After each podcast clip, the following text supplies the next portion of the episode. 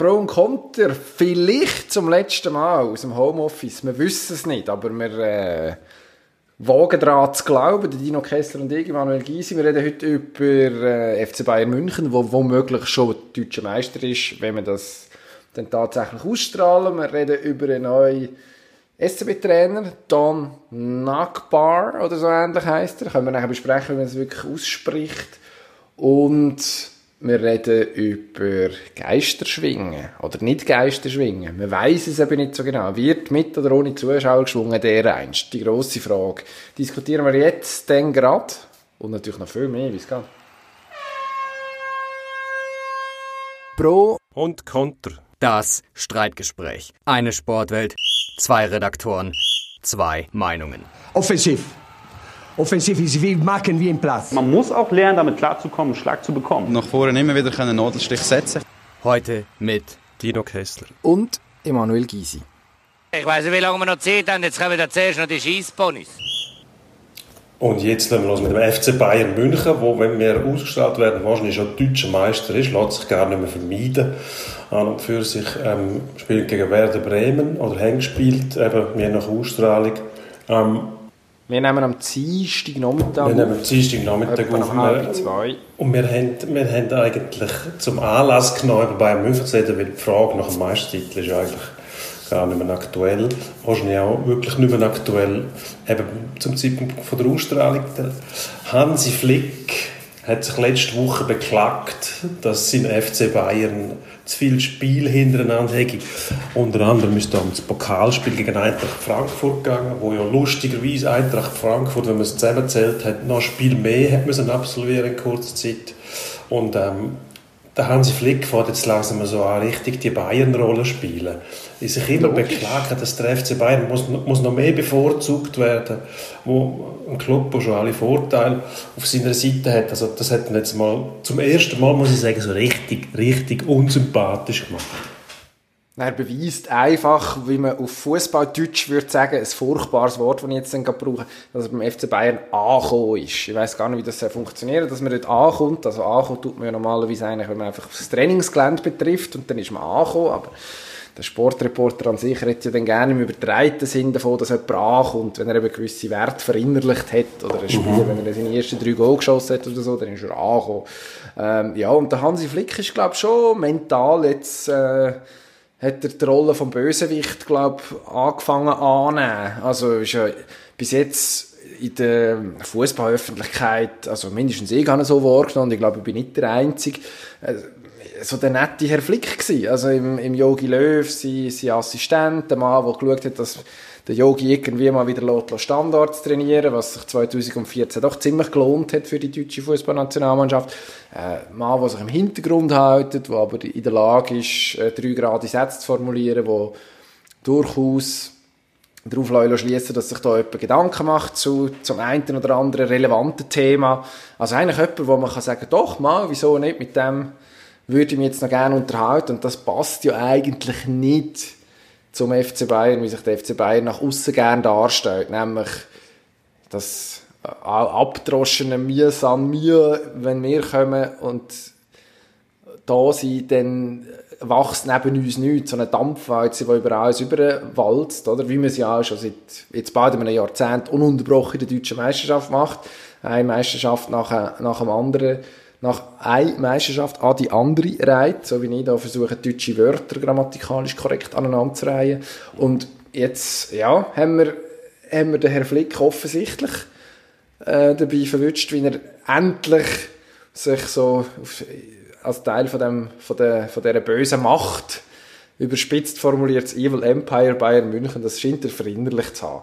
Also eigentlich ist es ja gut, weil genau, ich, habe das furchtbar gefunden, wo der nette Herr Ancelotti Bayern-Trainer war. Dann hat man irgendwie gar keinen Grund mehr gehabt, oder einen Grund weniger, um die doof zu finden.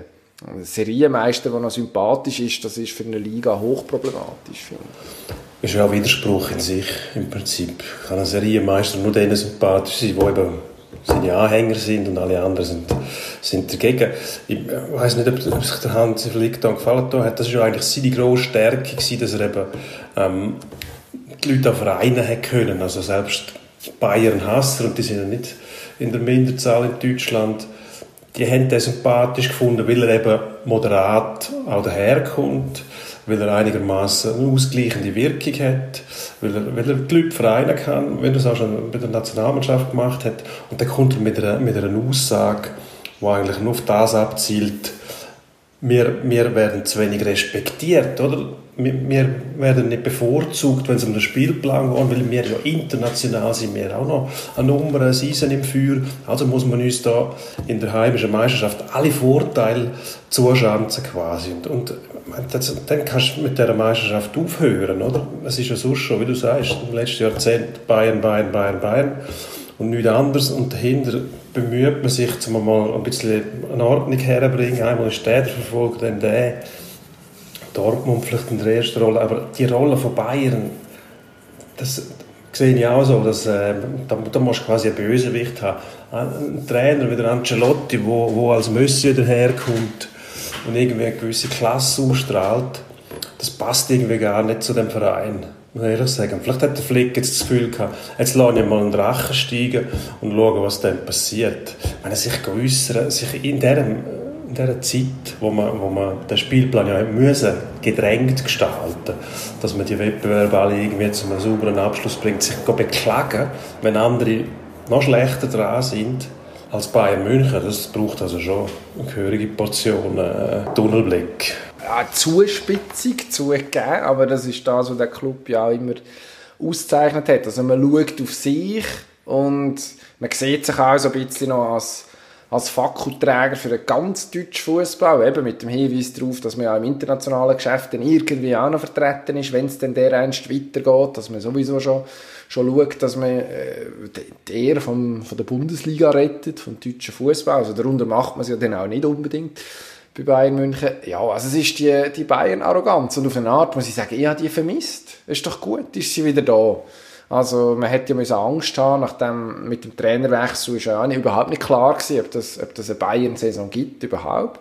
Und jetzt hat man, hat man wieder, und da ist der Hansi Flick mit diesen Aussagen mitverantwortlich im grossen Maß dafür, dass man dass man ja, sich wieder richtig aufregen darüber. Sonst sagen ja auch intelligentes Zeug. Also der Thomas Müller hat zum Beispiel kritisiert, dass man äh, die Spieler zum Kaltverzicht, zum Kaltsverzicht bringt und gleichzeitig aber ähm, über, über neue Millionentransfer diskutiert. Oder? Also die Frage, tut, äh, tut der bisherige Spieler seine Konkurrenz vorfinanzieren sozusagen, muss man nicht schauen, dass man dass man dort irgendwie dann auch vernünftig kehren Das ist ein extrem, ja, ich finde es ein sehr differenziertes Statement. Das passt überhaupt nicht zu dem Bayern, den ich gelernt habe, hassen als, als Kind und als Jugendlicher. Da müssen wir den Herr, müssen wir den Herr Flick loben, dass er, dem, dass er das dass er dem Einhalt gebietet. Ja, beim, beim, beim Herrn Müller, äh, da muss ich ein bisschen widersprechen, das Zitat macht von mir aus überhaupt keinen Sinn das sind ja die Spieler, die immer wieder verlangen,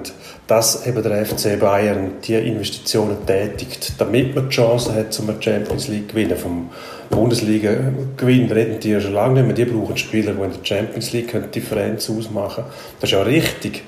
Aber das hat, das hat mit dem anderen nichts zu tun. Dass man in Corona-Zeiten ein bisschen etwas abgibt und, und an die Gemeinschaft denkt, das hat Symbolkraft. Das hat mit der Wirtschaftlichkeit vom FC Bayern nichts zu tun die haben ja das Geld.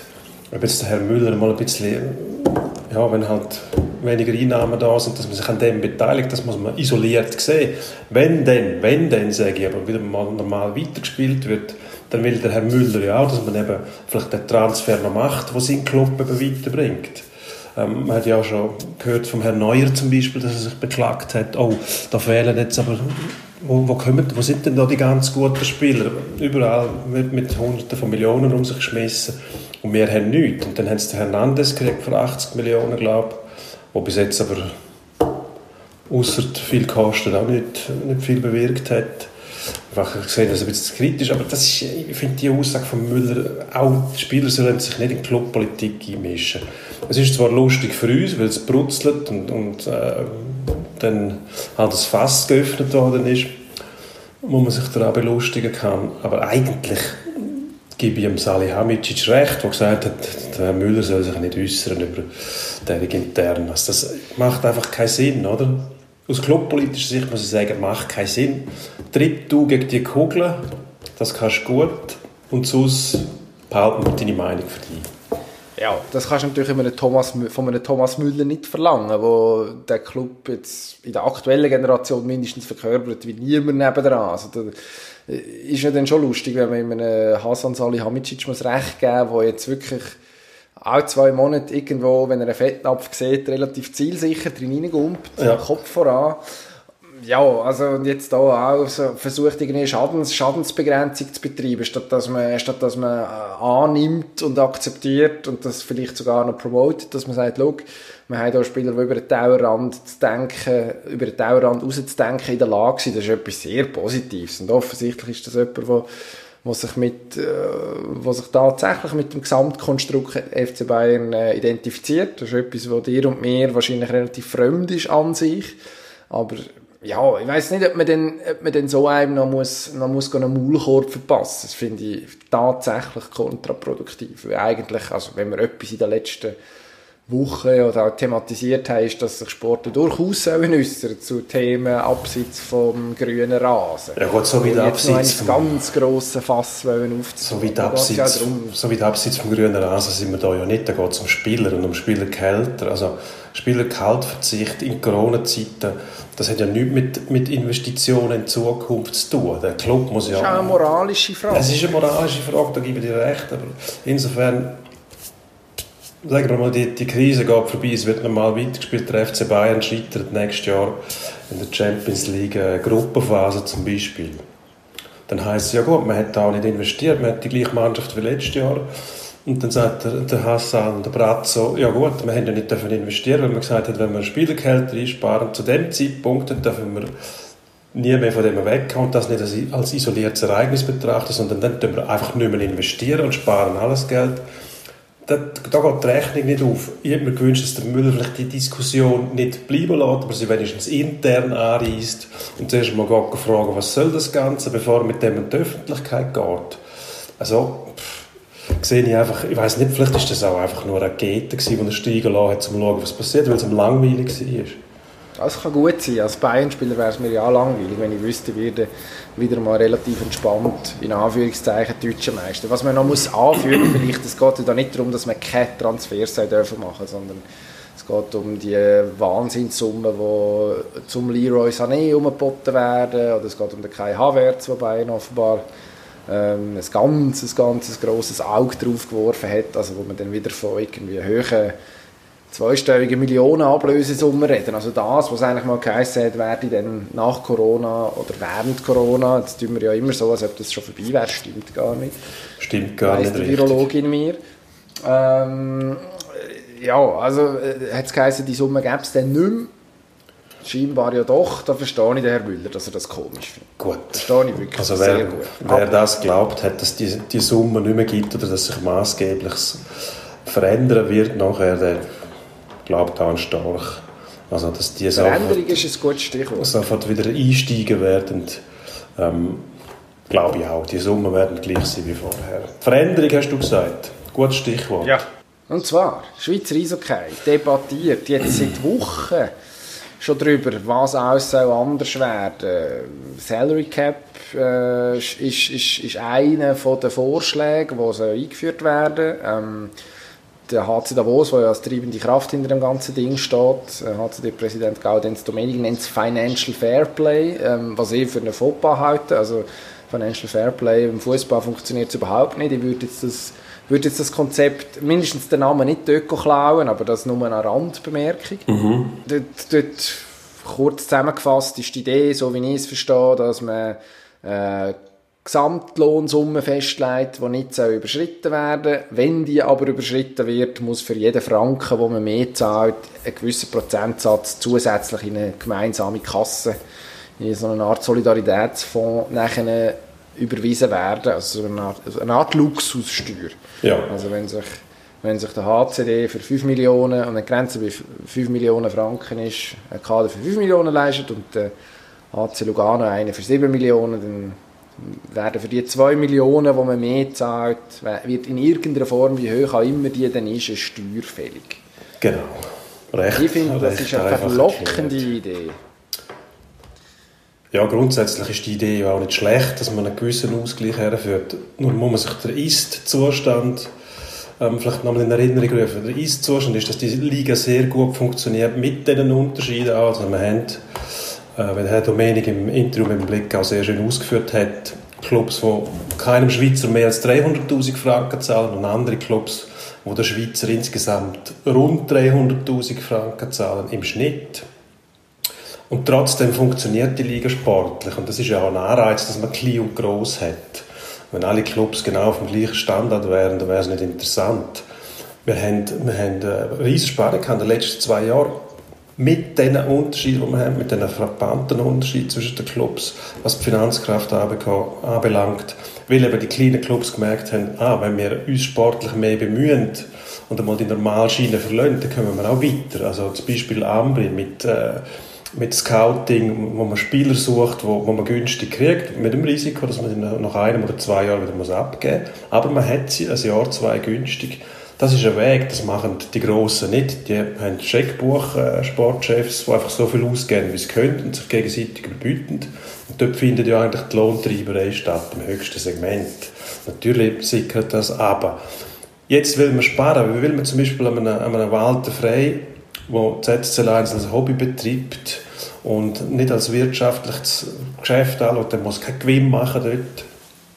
Weil wenn man ihm vorschreiben, wie viel Geld er ausgeben Wir müssen ja froh sein. Eben, der Ist-Zustand heisst, das Produkt ist so attraktiv, dass wir Leute haben, die Haufen Geld haben, die das wollen investieren, sage ich jetzt einmal in Anführungs- und Schlusszeichen. Das sind ja eigentlich dann äh, ein Fonds perdu ähm, Geschenk, mehr oder weniger. Man übernimmt das Defizit weil man Spass hat daran, weil es aber auch Sinn macht. Die Nachwuchsabteilung in Zürich, die wäre ohne den Herrn Frey nicht möglich. Im Zug dasselbe. Der Herr Strebel, man, man wehrt sich dort gegen den Vorwurf, dass er Mäzen ist, aber genau das Gleiche. Weil er, wenn er über das Geld im Nachwuchs investiert oder in der ersten Mannschaft, spielt gar keine Rolle, weil all die Clubs unterhalten ja Nachwuchsorganisationen, müssten also das Geld für den Nachwuchs mit den Profis generieren quasi.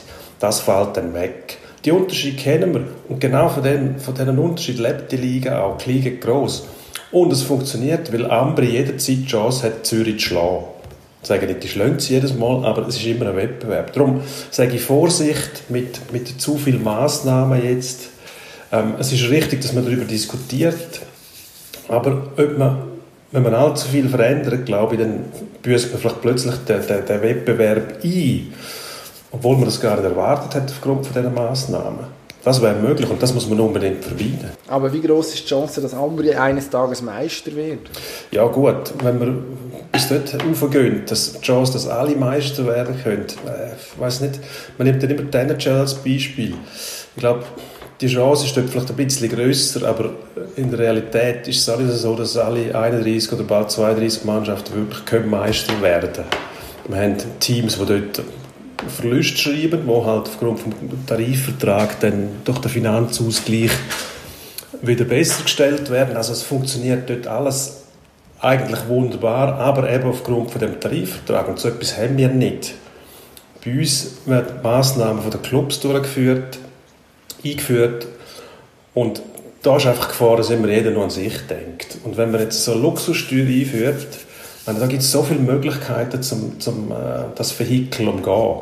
Man kann irgendwelche Sachen querfinanzieren, man kann Spieler, Frauen irgendwo anstellen, die einen No-Show-Job hat zum Beispiel. Man kann einem Sponsor sagen, zahl du dem doch äh, irgendwie noch 100'000 Stutz. Dann, wir zahlen dem das nicht, statt dass du uns das Geld gibst.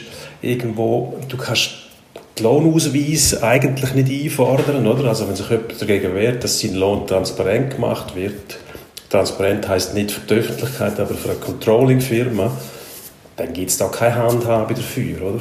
Also ich sage, es gibt so viele Möglichkeiten, um das umzugehen und so wenig Möglichkeiten, um es wirklich zu kontrollieren, dass man am Schluss auf Vertrauensbasis muss ähm, quasi sicher sein, dass der HC Lugano nicht mehr als 7 Millionen ausgibt im Jahr. Ich nehme jetzt den HC Lugano nur einfach als Beispiel, da können wir sagen, EV Zug, HC Rein Event. zufällig ja, gewählt. Eben, jeder Club, den ich jetzt zuerst genannt habe, wäre nachher quasi in Verdacht geraten. Das war überhaupt nicht meine Gewesen.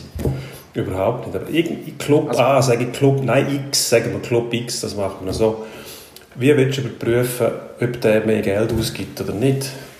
Das kannst du nicht machen, also, du musst darauf vertrauen. Das, äh, Und dann kommt dazu, wenn du tatsächlich die Steuern mal zahlen musst, und es wehrt sich einer dagegen und sagt, nein, das zahle ich nicht, das ist ja nicht rechtlich, ist das nicht, äh, ist das irrelevant. Was machst du dann? Schliessest du dann den Club aus aus der Liga? Dann hast du ein riesiges Chaos und das wollen wir auch nicht.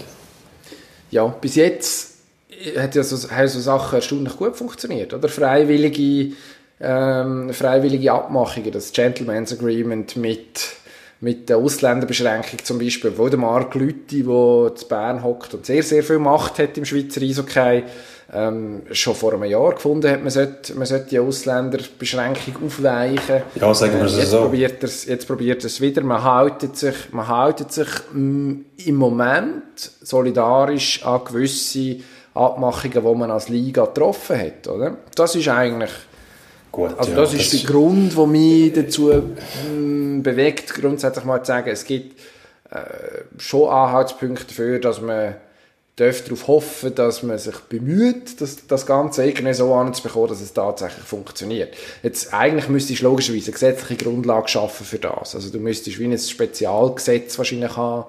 Das Ähm, geht nicht. nicht. Das, das Äh, funktioniert das- nicht. Das unterliegt dem, dem Arbeitsrecht. Du brauchst, du brauchst einen Gesamtarbeitsvertrag mit zwei Geschäftspartnern im Stil von einem Tarifvertrag. Dann kannst du das machen. Aber auch dann ist das Gesetz, das Gesetz immer noch übergeordnet, wenn es darauf ankommt. Noch schnell zum SCB. Der Lütti will die Ausländerbegrenzung kippen, seit er den Giannoni verloren hat, weil er gemerkt hat, ich kann den auf dem Schweizer Markt nicht ersetzen. Vorher war er strikt dagegen. Gewesen.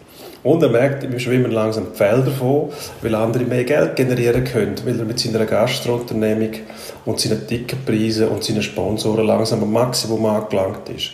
Also, was macht er? Er versucht, etwas Maßgebendes zu ändern. Ich glaube, an die Ausländerbeschränkung wird sich nicht so schnell einer herwagen, weil er dann, dann kann man einen identifizieren. Wenn es die Liga beschließt, ist es etwas anderes. Aber wenn, wenn die Liga jetzt sagt, man bleibt bei vier und einer wehrt sich dagegen, setzt einfach mehr ein, dann ist der nachher quasi dafür verantwortlich, dass etwas gestürzt worden ist, ein Konstrukt, das eigentlich sehr gut funktioniert hat. Ja, nein, es ist ja auch tatsächlich nicht. Also, das ist das, was wir in den letzten Jahren können erkennen oder? Es, hat, es gibt eine Ausgleichheit, die man so vorher nicht hatte. Durch das, dass gewisse andere mittlerweile auch äh, finanziell potente Vereine gibt, wo vor ein paar Jahren noch, also Biel zum Beispiel, wo plötzlich mit, mitmischt, Lausanne, Ja. äh, wo irgendwie sechs, sieben Teams hast, wo du kannst sagen, okay, wenn die eine vernünftige Saison spielen und ein, zwei gute Transfers machen vorher, dann, ja, dann sind die tatsächlich ein Kandidat für einen ganz grossen Wurf. Noch ganz kurz zum, zu, dem, zu dem, wie auch immer das man es nennen Financial Fairplay, Salary Cap, was auch immer. Es wäre tatsächlich eine Chance für Schweizer Eishockey zu beweisen, dass man irgendwie als grosse Ganze denkt. Im Gegensatz zum Beispiel zu den Fußballern, wo irgendwie die Querschläger hast mit den Constantins und den Bengelis und Konsorten, wo äh, ja, der Schweizer Fußball ziemlich in Verruf bringen, durch das, dass man da sich permanent irgendwie gegenseitig auf die Füße steht, ist, wird, wird tatsächlich also, ja, ich weiß nicht. Wahrscheinlich ist es illusorisch, ich wage auch nicht wirklich daran zu glauben, aber es wäre es wär ein grosser Schritt in Richtung auch zukünftig wahrscheinlich das Schaffen von nachhaltiger Balance. Also das willst du ja eigentlich, oder? Also Das will man eigentlich, ja. Weil du willst ja eigentlich, man spielt ja nicht mit 6 gegen 5 sonst, oder? Also grundsätzlich hast, haben alle, sollten alle die gleichen Voraussetzungen haben. Auf dem Feld haben sie das, neben, neben Mais logischerweise nicht. Dort macht es schon Sinn, wenn man in irgendeiner Form einen Mittelweg findet. Und was man natürlich muss sagen, ich weiß nicht, wie das juristisch tatsächlich ist, aber durch das, dass du nicht einen harten Salary Cap hast, es darf jeder noch so viel ausgeben, wie er will. Es wird niemandem verboten, 27 Millionen auszugeben für seinen Kader, wenn andere nur 5 ausgeben. Er muss einfach eine Solidaritätssteuer zahlen. Ja, das Ich bin Problem, nicht sicher, ob das juristisch im Endeffekt tatsächlich ein absolutes No-Go ist. Du verbietest niemandem etwas. Du kannst die Regeln aufstellen, wenn du, wenn du so einen Ligabetrieb hast. Du kannst dich einfach nicht dagegen wehren, wenn einer sagt, ich zahle das nicht. Weil ausschliessen aus dem Wettbewerb kannst du aufgrund von dem nicht, weil dann geht es vor das Zivilgericht und das beruft sich auf das Arbeitsrecht und sagt, ja gut, wir haben keine Handhabe für so etwas. Wenn jemand im Sport will 50 Millionen ausgeben, wenn er die hat, dann kann er das machen. Es gibt ja kein Gesetz dagegen. Und, Ja. und das Problem ist eben, nicht, du kannst das festlegen, aber du kannst es rechtlich nicht enforcen. Also du kannst, du kannst nicht dafür sorgen, dass dann die Luxussteuer wirklich gezahlt wird. mit einer Drohgebärde quasi, wenn sie nicht zahlt, schließen wir aus der Liga aus, dann endet das vor Gericht und dann kriegt der, so wie es tönt, selbst der Wirtschaftsanwalt da wenig sagt, dann wird es richtig schwierig vor Gericht. Er drückt es so aus. Ähm, einführen kann man das schon, es hat gewisse Symbolkraft. Eben, die Frage ist, was nützt es denn? Wenn man eigentlich weiß, dass die Clubs versuchen, sich ja jetzt schon überall zu bevorteilen, übervorteilen und, und für sich noch etwas Spezielles rauszuholen. Also ich zweifle daran, es hätte gewisse Symbolkraft, was meiner Meinung nach viel wichtiger wäre, wäre, wenn man sich darauf einigen könnte, dass man die, die Ligen ein bisschen reformiert und sich auf eine, auf eine Größe einigt wo, wo äh, verträglicher wäre für alle als für das Gesamtkonstrukt, vor allem auch für die Swiss League, die darbt, das muss man sagen. Wir haben Clubs, wo, wo immer wieder sagen, sie wollen aufsteigen, da baut man Hürden ein, wirtschaftliche Hürden, infrastrukturelle Hürden, man sagt, das geht nicht, das geht nicht, darum ist auch das Aufstiegsprozedere eine Farce. Man könnte zum Beispiel drei Ligen machen, also National League, Swiss League, MySports League mit je zehn Mannschaften, durchlässig, wo man nachher eben aufgrund von diesen Spieler, von dem Spielreservoir, das man hat, eine viel bessere Gesamtleistung herbringen würde. Aber das wird aus politischen Gründen nicht passieren, weil niemand, ja, wer, wer entfernt man denn aus der National League? Oder? Das ja, wäre mal im ersten Schritt etwas, wo man, wo man sagen muss, das, das würde nämlich funktionieren. Dann hat man Durchlässigkeit, Auf-, Abstieg direkt, ständiger Wechsel, was auch Spannung bringt. Und du hast in jeder Liga Spannung. Ja, wäre ein überlegenswerter Gedanke. Ich kann mir nicht vorstellen, dass man von 12 auf 10 runtergeht. Nein, das ähm, nicht. Auch, auch in Anbetracht dessen, also eben, man hätte jetzt zwölf Teams gehabt, die tatsächlich eine vernünftige Rolle gespielt haben in der obersten Liga. Also da geht es eigentlich um die Swiss League, wo irgendwo ja, so eine gespaltene Liga ist zwischen irgendwie Ambition, Tradition, Farmteams und irgendwie ein, zwei Teams, die versuchen, auf Beine zu kommen und sich im Moment so ein bisschen umhangeln in den, in den hinteren Regionen. Ähm, ja. ja, vielleicht, ich weiß auch nicht. Find ich ich finde es sehr kompliziert. Ich weiß aber auch nicht, ob es also ohne Not die National League zu redimensionieren. Sportlich wäre es wahrscheinlich die beste Variante, wobei, dann muss man dann erklären, wenn von 10 Teams wieder 8 in Playoffs kommen, pff, also warum man sie dann noch muss Quali schauen, das möchte ich dann schon noch wissen.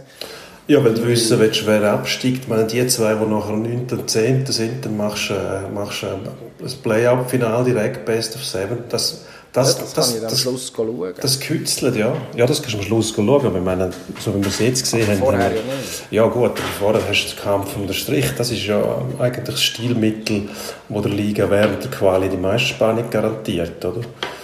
Dass der ja, Kampf um den Strich aufbleibt.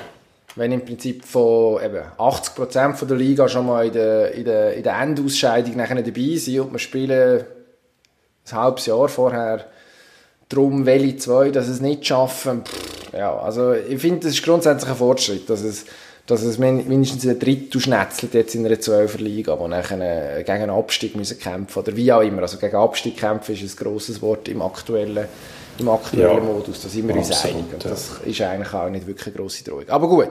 Ähm, Bleiben wir beim SCB, genau, würde ich sagen. Herr, ja, Entschuldigung, ich falle dir ins Wort. Sagen Nein, nicht unbedingt. Das ist, man hat den gleichen Gedanken gehabt. Es geht jetzt direkt um den SCB, vorher ist es indirekt um den SCB gegangen. Um den SCB, der SCB, der neue Trainer dort, Nachbauer, Mann, den man nicht sehr gut kennt bei uns, hat äh, mal bei Philadelphia gespielt, man erinnert, dass ich den mal gesehen habe, ein ziemlich robuster Spieler gewesen, ist nachher ähm, Assistenztrainer gewesen, Juniorentrainer gewesen, dann Assistenztrainer NHL, zuletzt zu Wohlen aktiv, also nicht im Aargauischen Wohlen, sondern im äh, Slowakische. In der Slowakei Zwolen. Zwolen passt eigentlich. Vielleicht ist das Wohlen, Wohlen in der Slowakei Partnerstadt, wo dann einfach Zwolen heißt, weil man es so sagt, in Wohlen. Das wäre eine sehr gute das, Idee. Jetzt habe ich irgendwie den Vater verloren. Also, der neue Trainer, was, was halten wir von dem? Also, ja, wenn wir das wüssten. Also, ich habe heute Morgen ähm, auf YouTube alte Ton Nackbar, Nackbauer, wir müssen uns noch darauf einigen, wie wir den Namen aussprechen alte Schlägereien von ihm geschaut. Ähm, hat sich in den, in den 80er Jahren in der NHL äh, Ruf als durchaus als Spieler erarbeitet, der kann zuschlagen kann. Ähm, das scheint so ein bisschen seine Kernkompetenz zu sein. Ähm, ja, also lohnt sich. auf YouTube zu suchen danach, hat sich unter anderem mit dem Ken Baumgartner, dem ersten, im ersten Schweizer in Anführungszeichen, was tatsächlich der NHL geschafft hat, ähm, prügelt im einen Match gegen LA, findet man relativ schnell, wenn man auf YouTube geht. Also das kann er, von dem her weiß ich nicht. Müsste man, wenn man das jetzt, äh, wenn man seine Spielerkarriere auf seinen Trainerstil will, übertragen, was natürlich extrem unseriös wäre, dann könnte man äh, Krawall und Rabatz erwarten und wieder Hier ein bisschen etwas, genau. Man, wie so, ja, so, es wäre überraschend, wenn von mir etwas anderes käme. Auf jeden Fall ist es etwas, was in Bern, in Bern eigentlich ja gut ankommt. Also die, die, die grossen, bösen Bären, die hat man, hat man eine Zeit lang vermisst. Wenn man Erfolg hat, vermisst man sie dann nicht. Wenn man keinen Erfolg hat, wünscht man sie sich sofort wieder zurück. Man hat da den einen oder anderen Spieler, der das grundsätzlich könnte. Ja, wird man dann müssen sehen, ob er das tatsächlich ob er das tatsächlich als, äh, als, als Trainer an der Bande so auch einfordern Ja. Was man sicher kann sagen, er ist ein obwohl er 61 ist und seit äh, mehr als zwei Jahrzehnten im Trainerbusiness ist, es ein recht unbeschriebenes Blatt bei uns. Also sehr, sehr lang amerikanische Nach äh, US amerikanisch-kanadische Nachwuchsliga, WHL, ähm, Westküste und dann zwei Jahre oder anderthalb äh, als, als Assistent bei den LA Kings zuletzt, bevor er nachher in Zwolle gelandet ist. Ja, und jetzt, und jetzt das. Die kleine Lösung, würde ich sagen. Lange Rede, kurzer Sinn. Absolut, lange Rede. Danke vielmals für die statistische Aufbereitung vom Don Nachbar seiner Karriere inklusive Link zu YouTube. Das ist eine vollständige Präsentation von Emanuel Gysi. Ähm, Etwas muss er ja können. ich frage mich einfach, wieso ich meine, der klassische Visionär scheint mir der Herr nicht zu sein. Der kommt aus dem, aus dem kanadischen Kuchen, aus dem sogenannten. Mag sein, dass das einen gewissen Unterhaltungswert hat, wobei man sagen muss, das heutige Eishockey mit, mit den grossen, bösen Bären nichts mehr zu tun. Es geht um Mobilität und ähm, Robustheit im weitesten Sinn. Heißt Scheibenkontrolle, Scheiben abdecken, sich durchsetzen. Ähm, ja, über das kann liefern, weiß ich nicht. Die Mannschaft hat das sicher ein Stück weit in sich drin. Ist ja sehr erfolgreich. Jetzt mal mit ab, ähm, wenn man vom letzten Jahr absieht. Ich hätte mir eigentlich gewünscht, dass der SCB mal den Schritt macht, um einen Schweizer zu engagieren. Weil das ist so ein bisschen die letzte Hürde, dass in der Schweiz mal ein grosser Club, HCD ausklammert, einen Trainer holt, der aus dem eigenen Land stammt. Eben auch als Zeichen, dass man, dass man so weit ist, dass man nicht mehr Hilfe braucht aus dem Ausland. Oder? Wir erwarten ja von unseren Spielern bei jeder WM, dass, dass die Ausländer schlönd, die dort sind, oder mindestens fast alle und eine Medaille holen. Also gibt mir den Schweizer Spielern das Vertrauen, dass sie gut genug sind. Dann müssen wir langsam auch den Schweizer Trainer das Vertrauen geben. Das macht man ja mit der Nationalmannschaft auch. Dort funktioniert es. In der National League haben wir jetzt zwei Schweizer Trainer, wenn es mir recht ist, muss ich sagen. Wir haben äh, Herr Gereda, der Herr Wohlwend. Genau, Gerede Wohlwend, ah, richtig, habe richtig Glück gehabt. Das ist, eben viel weiter sind wir noch nicht. Viel weiter, als wir mal sind. Wir haben mal vier gehabt, glaube ich, phasenweise. Ich meine, wenn du schaust, der Lars Leuenberger hat ja eigentlich seine Nagelprobe schon bestanden beim SCB, er ist schon Meistertrainer. Und der wird jetzt nicht berücksichtigt. Also irgendwie vertraut man beim SCB den Schweizer immer noch nicht. Und ich glaube, dann, wenn wir diesen Schritt mal machen, dass beim SCB, Zürich, Lugano vielleicht, Zug, ein Schweizer an der Bande stehen, dann ist das Selbstvertrauen da, dass wir eben auch eine grosse Hockey-Nation sind. Und bis zu dem Zeitpunkt nicht. Also ich, für mich ist das, äh, weiß auch nicht, eine Notlösung mehr oder weniger. Die Frage ist ja auch, gibt es keinen Schweizer Trainer oder Schweizer National League Bande, würde nicht, würde nicht existieren, abgesehen von den, von den genannten Namen, die schon einen Job haben, oder vertrauen wir uns einfach nicht? Nein, ich glaube, es geht um, um dass man sich das nicht zutraut oder vielleicht Angst davor hat, was Konsequenzen sein könnten. Oder? Aber die Konsequenzen sind ja bei allen Trainern gleich, egal aus welcher Nation sie kommen. Wenn es nicht funktioniert, müssen sie irgendwann wieder gehen. Das, mit dem die Schweizer auch leben. Ich sage jetzt, wäre der Thierry Paterlini als Beispiel wäre rum gewesen, der jetzt bei Schottfonds ist. Wieso gibt man dem so eine Chance nicht?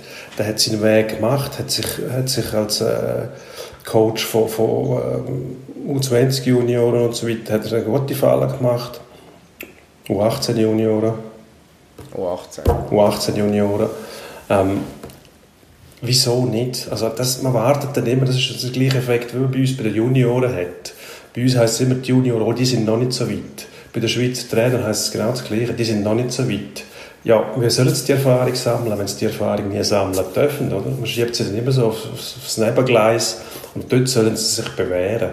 Der Thierry Patrlin ist jetzt bei Schott von, wer misst, ob der dort einen guten Job macht.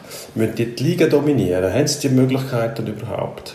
Eben, das sind so Fragen, Fragen, die dann auftauchen. Ich mir gewünscht, dass der SCB jetzt ein bisschen mutiger ist bei der Trainerwahl, weil mit der Sportchefin selber hat das ja nichts zu tun. Und man sagt, die Sportchefin ist noch neu, dann können wir nicht auch noch einen Schweizer Trainer nehmen, der neu ist. Gewalttraining, Sportchef, Trainer, nichts zu tun. Der Trainer, der erfahren ist, kann die Sportchefin nicht unterstützen, außer er macht ihren Job auch, dann würde sie es aber nicht brauchen. Das wäre nicht unbedingt die Idee von der Sache. Patterlini übrigens ja letzt, letzt Winter, oder doch? U20 auch, der hat, glaube ich, beides gemacht. Oder nein, dann hat er U18 abgegeben, hat das Jahr nach dem Wohlwend noch U20-Nazi gemacht, so. Stimmt's, glaube ich. Also von dem her hast, du auf ganzer Linie recht gehabt. Ja, also er und Florence Schelling würden sich ja schon kennen, oder? Die sind ja verbandstechnisch äh, verbandelt gewesen, tatsächlich. Also und bei mir hat Sevilla beide für, äh, Trainer sind sie im Goal gestanden. Genau. Absolut. So weit wären wir. Ja, also, wer wäre mein Favorit für den SCB? Aber die Connection hat es gegeben, ja. Oder eben der Lars Leuberger, ein Klassiker, der eigentlich immer umgeboten wird, wenn beim SCB jemand sucht. Also wenn ich ihn wäre, würde ich es langsam persönlich nehmen. Tatsächlich einfach jetzt nie mehr Chef zu werden. Ähm, wobei, wer weiß, vielleicht wartet er jetzt auch ab. Also eben, der, der Herr äh, Nakbar hat jetzt nicht unbedingt die die, die ganz grosse Hausmacht, äh, weder, weder in der Schweizer Liga noch beim SCB. Vielleicht ist dann der auch das, ist bald einmal das, was man hört, dass er tendenziell nicht die teuerste Lösung ist, vielleicht relativ klein, nicht mehr Trainer dort. Eben, dann wäre Lars Leuenberger sein Ex-Nachbar und dann wäre der Weg frei für ihn, um den Posten wieder übernehmen. Wir wechseln schnell den NFL, Colin Kaepernick, ja. weitaus bekannt. Take a Knee, sein äh, stiller Protest, darf man sagen, gegen äh, Rassismus institutioneller Rassismus, genau. Polizeigewalt in den USA. Plötzlich soll er wieder einen Job kriegen. Hat der NFL jetzt aufgrund von diesen Protesten, die landesweit im Gang sind, umdenkt? Oder ist das einfach nur Opportunismus pur? Es ist eine spektakuläre Kehrtwende, muss man wirklich sagen. Also Roger Goodell, der NFL-Commissioner, äh, Herr über äh, Liga und also vor allem Chef der Clubsitzer eigentlich, wo dann eben den Gesamtarbeitsvertrag, wo wir vorher im Eishockey darüber geredet haben, mit den NFL-Spielern aushandelt, ähm, hat bis jetzt sich eigentlich immer in diese Richtung positioniert. Also man, ist, man hat gefunden, Spieler, die sich politisch äußern, das wollen wir auf gar keinen Fall und hat da relativ stark dagegen geschafft. Hat, äh, man hat vor vor vier Jahren einmal kurz tatsächlich ja schon mal zugelassen, dass, ich glaube für ein oder zwei Wochen, dass da die, die Knieproteste mehr oder weniger in Anführungszeichen legalisiert sind. Nachher hat man dann wieder, wieder die harte, die harte Gangart angeschlagen, auch ja, sich so ein bisschen vom Donald Trump vor sich hertreiben, der genau. damals Präsidentschaftswahlkampf mächtig Stimmung gemacht hat gegen die protestierenden Spieler. Und jetzt, also den NFL kann man viel vorwerfen, aber nicht, dass sie sich nicht um Geld kümmern und um die Stimmung im Land. Und ich habe das Gefühl, dort merkt man jetzt tatsächlich, dass die Mitte der Gesellschaft ja, die Proteste mittlerweile anders versteht als noch vor, vor ein paar Jahren. Und Darum tut man jetzt so, als ob das eigentlich alles ein unglücklicher Zufall gewesen wäre, dass der Kaepernick bis jetzt keinen kein Job mehr bekommen hat. Das ist alles eher ein Missverständnis und dumm gelaufen. Und ja, also man tut jetzt ein Team, eben, wo ihn, wo ihn würde verpflichten würde, man dann schon unterstützen. Wahnsinn eigentlich. Das ist ja gut und recht. Das ist super. Das ist ja eigentlich eine gute Nachricht. Es gibt keinen Grund, dass der Kaepernick keine Chance soll bekommen ähm, abgesehen davon muss man sagen, das ist natürlich ein Experiment, das ist jetzt zum Scheitern verurteilt. Der hat vier Jahre nicht gespielt. Oder drei Jahre, muss man sagen. Er Ende von der, vor vier Jahren, Ende von der Saison, ist nachher der Vertrag aufgelöst worden. Äh, drei Jahre nicht mehr aktiv gewesen, Altersjahr 29, 30, 31. Und jetzt soll er wieder zurückkommen auf höchstem Level, Sport treiben. Ja gut, du musst es so sehen, der hat, der, hat, der hat jetzt einfach drei Jahre können sparen von seiner Karriere. Die Einigung, die er außergerichtlich getroffen hat mit der NFL, die muss sich finanziell wenigstens für ihn vielleicht nicht gelohnt haben, aber dass er einigermaßen kann sagen, ja gut, wenigstens das, was natürlich auch ein Irrsinn ist, oder? Dass aus solchen Gründen einem Spieler verboten wird, seinen, seinen Beruf auszuüben, dass das in Amerika möglich ist, zeigt eben, wie tief der institutionelle Rassismus verankert ist in dieser Nation. Und jetzt äußert er sich, eben wie du sagst, weil größere Anteil von der Bevölkerung sich dem Protest anschliessen, dass der NFL plötzlich merkt, ah, das sind ja unsere Kunden, die da auf dieser Seite stehen. Also Opportunismus pur, gewisse Portion Heuchelei kommt dazu. Aber ich glaube, es merken auch Haufen jetzt, dass nicht unbedingt äh, immer die beste Idee ist, einem Präsident zu folgen, wenn er wieder mal einen von seinen 14 in die Welt setzt. Also, eben, er hat ja die Spieler beschimpft, hat die NFL, der Clubs droht. Jetzt hat er irgendwie gesagt, ich schaue nicht mehr zu, wenn er das macht. Gut. Ja. Ist ja eh auf dem Golfplatz, glaube ich, am Sonntag. Ja, und Zahlen muss er auch nicht zum Zuschauen, also ob es den haben oder nicht relativ egal. Ich würde es grossartig finden, wenn er nochmal den Weg finden würde. Und äh, eben, vielleicht hat er eben drei Jahre, wo er nicht verletzt worden ist, nicht geschunden worden ist, die hätte sich können sparen können. nochmal den Trip finden, das ist tatsächlich eine schwierige Frage zu beantworten. Aber man muss sich mal vorstellen, wenn der Tom Brady so etwas gemacht hätte, hätte es, wäre aufs Knie gegangen, dann wäre nämlich genau nichts passiert. Da hätten alle gesagt, ja gut, hätte vielleicht Fuß im Sack gemacht, gesagt, ja, muss jetzt der das machen, aber der wäre hundertprozentig auf dem Platz bleiben. Ja, logisch. Also was man, was man Kaepernick muss sagen, natürlich tatsächlich sich, also ist damals, aber jetzt wird's, jetzt geht's, gehen wir schon sehr ins technische Detail. Ähm, dort eine richtig, richtig schwierige Saison gespielt. Ähm, hat es dann so auf eine Art sportlich sogar ermöglicht, dass mindestens mal in seinem Team in San Francisco ein Wechsel Sinn gemacht hat, dass du nachher nie mehr Chancen bekommst. Das ist absurd. Ähm, aber wenn du den Tom Brady erwähnst, der hat in äh, New England eine Lücke hinterlassen, dort weg. Dort hat man bis jetzt keinen wirklichen Ersatz. Also es gibt den Herrn Stidham, den man vor, vor einem Jahr draftet hat, der der Nachfolger soll werden. Ich weiß nicht, ob man das wirklich so richtig glaubt. Das ist ziemlich unbeschriebenes Blatt. Wäre noch eine schöne Ironie von der Geschichte, wenn am Schluss der Colin Kaepernick plötzlich noch bei den New England Patriots landen würde. Ähm, gibt, ihn und, äh, gibt ihn und der Cam Newton, zwei dunkelhäutige Quarterbacks, die beide im Moment ohne, aus unterschiedlichen Gründen ohne Job sind. Ja. Äh, wo beide eigentlich das Potenzial hätten, tatsächlich auch in einem Team noch etwas zu bringen. Ob sie es dann noch können, noch bringen, ähm, das, ist, das ist eine andere Frage. Aber das wäre wär ein schmucker ein schmucke Schlenker von der Geschichte. Wäre schmuck. Aber müssen wir schauen. Müssen wir schauen. Ich habe gesehen, Dino Kessler verlässt. Wir tun wir tun wir, wir über Hangout aufnehmen im Homeoffice. Also sprich, wir schauen uns da gegenseitig an und versuchen irgendwie eine Form von Dialog anzubekommen, während wir in unsere Handys schwätzen. Ähm, ich muss jetzt so schnell sehr irritierend. Jetzt sehe ich nur noch den Backofen vom Herrn Kessler, der ähm, reflektiert und da sehe ich im Prinzip mich selber auf dem Bildschirm, wo sich im Backofen spiegelt. Äh, ja, also es sind phänomenale Szenen, die sich hier abspielen. Äh, in, der, in der Verbindung Basel-Oerlikon. Ja. Und jetzt ist er wieder da. Gut, jetzt ist er wieder da. Ja, das gehört. Wir müssen einstecken. Die Angst ist beseitigt. Das wäre schon gewesen. Ähm, aber kommen wir gehen doch gerade zum nächsten Thema. Nützen wir die Gelegenheit. Schwingen Backen wir sie wieder das Jahr. Um, uh, stark, stark. Ähm, Schwingen, dieses Jahr, da überschlägt es mir gerade, stimmt, nicht so ein grosses Thema, weil Corona und ja, man kommt sich halt schon tendenziell näher bei so einem Sport. Ähm, Geisterschwingen will man nicht beim Eidgenössischen Schwingenverband dieses Jahr. Kommt nicht in Frage, hat man gesagt. Der aktive Rat hat den Vorschlag mal deponiert, im Herbst da vielleicht so etwas zu machen. 2021 aber sieht es anders aus. Da wollen wir unter allen Umständen grosse Anlässe können durchführen können. Finden wir das hm. Finde ich nicht gut, nein. Ich finde, der Schwingsport sollte seinem Auftrag auch gerecht werden, ist nämlich der, die Leute zu unterhalten. Wenn es nicht möglich ist, die Leute zu unterhalten im Stadion, dann kann man es so organisieren, dass man ein paar Schwingfestchen herbringt, wo man kann am Fernsehen übertragen kann. Da wird das SRF sicher Hand bieten. Die sind ja schwingaffin. Also, wieso nicht? Ich finde das, ich finde das irgendwie keine gute Lösung. Also, da wird der Schwingsport für ein ganzes Jahr, für eine ganze Saison von, von, von der Bildfläche verschwinden. Da laufst du auch Gefahr, dass dann nachher die Leute vielleicht die Lust daran verlieren. Das weiß ja nie, oder? Plötzlich heisst es, ja, schwingen gehen wir jetzt ja, gehen wir nicht mehr. Also der Trend kann einsetzen, der Trend kann auch wieder mal vorbei sein.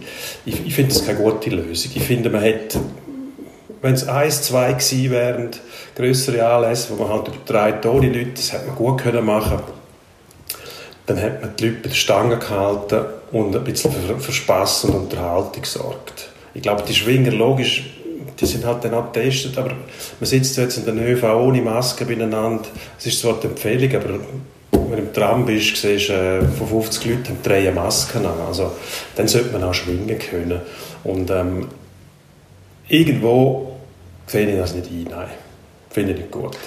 Ich weiß nicht, ich bin extrem gespalten. Grundsätzlich finde ich es richtig, dass der Schwingsport, der sich als Amateursport versteht, tatsächlich sagt, okay, wir brauchen keine extra Wurst, wir machen es äh, man hat ja zum Beispiel auch bewusst kein, äh, zuerst mal kein Schutzkonzept eingereicht, weil man gesagt hat, es sollen entweder alle können trainieren oder niemand bei uns, also nicht die paar Spitzenschwinger, die eine Sonderbehandlung haben. Finde ich grundsätzlich sehr sympathisch und auch im Selbstverständnis vom Schwingen entsprechend. Also, dass man wirklich sagt, okay, eben bei uns hat man auch noch einen Job nebenbei als Schwinger. Ich will dann auch sehen, wie das funktioniert. Also, Fußballer kann man problemlos in Quarantäne stecken, Profifußballer. Der macht sonst nichts den ganzen Tag, wenn es nicht unbedingt muss sein. Also dem kann ich sagen, du gehst jetzt in das Hotel eine Woche warten und äh, schaust, dass du mit möglichst wenig Leuten Kontakt hast. Also Christian Stuck ist Lastwagenchauffeur und ähm, fährt tageweise durch die Schweiz und muss einladen und ausladen und machen und tun. Er hat mit allen möglichen Leuten Kontakt. Also da sehe ich, sehe ich dann schon auch einen Unterschied zwischen, zwischen, den, zwischen Profisportlern und Schwingern, die maximal Hauptprofis sind. Es gibt niemanden, der voll professionell unterwegs ist. Dass man da dann auch als Verband sagt, wir lassen es lieber ein bisschen ruhiger angehen, finde ich richtig. Und dann nächstes Jahr irgendwo kommt dann schon das ins Spiel, was du sagst. Oder? Wir schauen, also ist dann Schwingen einfach plötzlich kein Thema mehr, lässt man es völlig unter den Tisch fallen, das wäre hochproblematisch. Aber ich glaube, man beweist jetzt Augenmaß und ich glaube, das kommt bei Teil der Bevölkerung. Man hat zum Beispiel den Fußball auch kritisiert dafür, dass er eine extra Wurst wollen unbedingt. Kommt grundsätzlich schon gut an, dass man sagt, okay, wir sind nicht besser als alle anderen, wir machen mit, wir tragen unseren Teil dazu bei, gerade auch. Bemerkenswert, wenn man bedenkt, dass das Schwingen vor allem in ländlichen Regionen ein grosses Ding ist, wo von Corona ja dann meistens weniger betroffen sind als sage jetzt mal Ballungszentren, wo das Risiko größer ist. Ja, also finde ich, finde ich äh, grundsätzlich sehr, sehr positiv die Haltung und finde sehr, sehr ein gutes Augenmaß, wo man ja den Schwingen nicht immer hätte können. Also ich erinnere mich an den Fall Schurtenberger nicht immer unbedingt können unterstellen. finde, da hat man jetzt tatsächlich einen Weg gefunden, dass man sagt, okay, ist ein vernünftiger Kompromiss. Und man darf ja wahrscheinlich im Herbst schwingen, so wie es aussieht. Es gibt immer noch zwei Berner Kranzfeste, die stattfinden Mal schauen, ob dort überhaupt jemand geht. Und wenn, dann gibt es ja ein bisschen Schwingen. Gut. Also, das kann man ja am SRF zeigen. Wir sind uns einig, dass wir uns nicht einig werden über das Thema im Moment. Und wechseln in den Endspurt. Endspurt. Am 14. Juni das war vor zwei Tagen, heute bei der Aufzeichnung. Ähm, der erste Fußballmatch in der Schweiz, Lausanne Basel im Göpp. Und äh, wie hat dir der gefallen? Hervorragend. Nicht unbedingt, weil es jetzt extrem hochstehend wäre, aber es war auch spektakulär. Gewesen. Äh, der Favorit, der geführt hat, Lausanne, der zurückkommt, Lausanne, der bewiesen hat, dass man in einer Superliga wahrscheinlich mithalten kann, wenn man dann aufsteigt. Ähm, nachher eigentlich unglücklich als Verlierer vom Platz gegangen. Man hat den Spieler schon noch angemerkt, ja, die Pause und wahrscheinlich auch nicht die komplette Fitness. Aber doch hat wirklich Lust auf mich gemacht, tatsächlich. Mehr Champions League soll es geben, irgendwann. Ähm, das Finalturnier scheint äh, mehr oder weniger in trockenen Tüchern zu sein. Champions League, Europa League, dass man im Prinzip die letzten Partien an einem Ort austrägt. Gute Idee. Absolut. Ich bin pro Turnier. Immer die Turnierform, die hat einfach etwas, etwas Kützelns an sich. Es, kommt, es geht Schlag auf Schlag. Man hat eine Entscheidung, die sofort absehbar ist, muss eine Woche lang warten. Ähm, auch das hat seinen Reiz natürlich unter normalen Umständen. Aber unter diesen Umständen muss ich sagen, finde ich das eine brillante Idee. Und das verspricht wahnsinnige äh, Unterhaltung. Total dabei. Mafia-Boss Daniel Kinahan, an ihr, wenn es mir recht ist, hat beim äh, Boxspektakel Fury gegen Joshua seine Finger im Spiel. Ein Mafia-Boss. Ja, das gehört ja beim Boxen so ein bisschen zum guten Ton. Also, der Kinahan, äh, Waffenschmuggler und Drogendealer, äh, mit, seiner, mit seinem Clan scheinbar, äh, sagen die irischen Behörden. Ähm, hockt in Dubai und soll da in irgendeiner Form involviert sein. Ähm, ja, es ist ein ziemlich, ein ziemlich unschönes Geschmäckchen, das auf die ganze Geschichte äh, geworfen wird. Aber eben im Boxen äh, wenn man zurückschaut, 40er, 50er, 60er Jahre äh, in den USA, vor allem an der Ostküste, Boxen extrem, das Profiboxen in der Hand von der Mafia gewesen. Äh, gibt ein Zitat von Blinky Palermo, heißt er mal, so ein Mafia-Typ gewesen, ähm, wo gefunden hat, irgendwann mal, berühmtes Zitat, ja, es sei unangenehm. Äh, mittlerweile tun sich immer mehr ehrliche Geschäftsmänner ins Boxen einlassen. Es macht es ein bisschen schwieriger. Also auch schon, im Boxen Geld zu verdienen. Also ja, es ist also auch für Mafiosi nicht einfach. Im Boxen, darum äh, Mitleid mit dem Herrn Kinahan, nein, im Ernst, das ist nicht lustig. Ähm, müsste eigentlich nicht sein. Würde ja vom Tyson Fury erwarten, dass man da sich in irgendeiner Form distanziert. Corona, noch einiges zum Thema. Der Novak Djokovic hat, äh, macht seine Adria-Tour im Moment mit dem einen oder anderen grossen Tennisspieler, hat sich da nicht unbedingt an Social Distancing-Regeln gehalten, im Club gefeiert Lässt dich das ähnlich ratlos zurück wie mich? Ähm, gut, ich muss sagen, mir ist der Joker grundsätzlich nicht wahnsinnig sympathisch, allerdings halte ich das Joker-Bashing auch langsam für bemühend. Ähm, da hat er sich sicher wieder keinen Gefallen getan. Er glänzt natürlich auch mit, mit Aussagen und ähm, Daten zum Teil, wo man sich an der Stirn kratzen muss. Ich finde, so sabotiert er natürlich auch die Bemühungen vom Verband, um irgendwann wieder in die Gang zu kommen. Das ist vielleicht die Perspektive, die man da am ehesten würde hervorstreichen. Aber sonst, äh, der lässt doch den Joker mal in Ruhe, der wird seine Sympathiewert auch nicht mehr erhöhen. So. Ähm, zurück zum Fußball, zum Abschluss. CC, Christian Constantin, äh, lädt 75 Fans ins Stadion. 75. Ja, ist doch gut. Besser als Kenny. Ähm, deutet vor allem darauf her, dass es jetzt endlich wieder losgeht am Wochenende. Das finde ich tatsächlich grossartig ähm, dass es wieder Fußball gibt, wo man kann schauen kann. Ähm, wahrscheinlich könnte er 80 reinlassen, wenn er nicht äh, seine fünf Anwälte, die er jetzt wahrscheinlich noch einmal wird aufscheuchen, um gegen diverse Entscheidungen von der Swiss Football League äh, mobil zu machen. Anna müsste ins Stadion holen. Nein, ich weiß nicht, vielleicht führt er wieder etwas in Schöd. Äh, das wäre nicht überraschend, nachdem er jetzt bei der Wettbewerbskommission abblitzt ist. Aber äh, der Kern von dieser Botschaft müsste sein, es wird wieder geschüttet. Und das ist gross. Finde ich auch grossartig. Roger Schawinski würde sagen, finde ich gut. Ich habe es erfunden. Ist aber nicht so. Wir hoffen darauf, dass Sie uns treu bleiben. Abonnieren Sie uns. Äh, verpassen Sie auch nicht unsere anderen Blick-Podcasts, nämlich den Durchblick und äh, Frau Fuchs mit Sex, wenn es mir recht ist. Ähm, ja, klar. Dann freuen wir uns auf das nächste Mal, wenn wir hoffentlich, so Gott will, würde Sepp Blatter sagen, wir wieder im Studio sein dürfen zum Aufnehmen. Vielen Dank fürs Zuhören, Dankeschön für die Treue und bis nächstes Mal.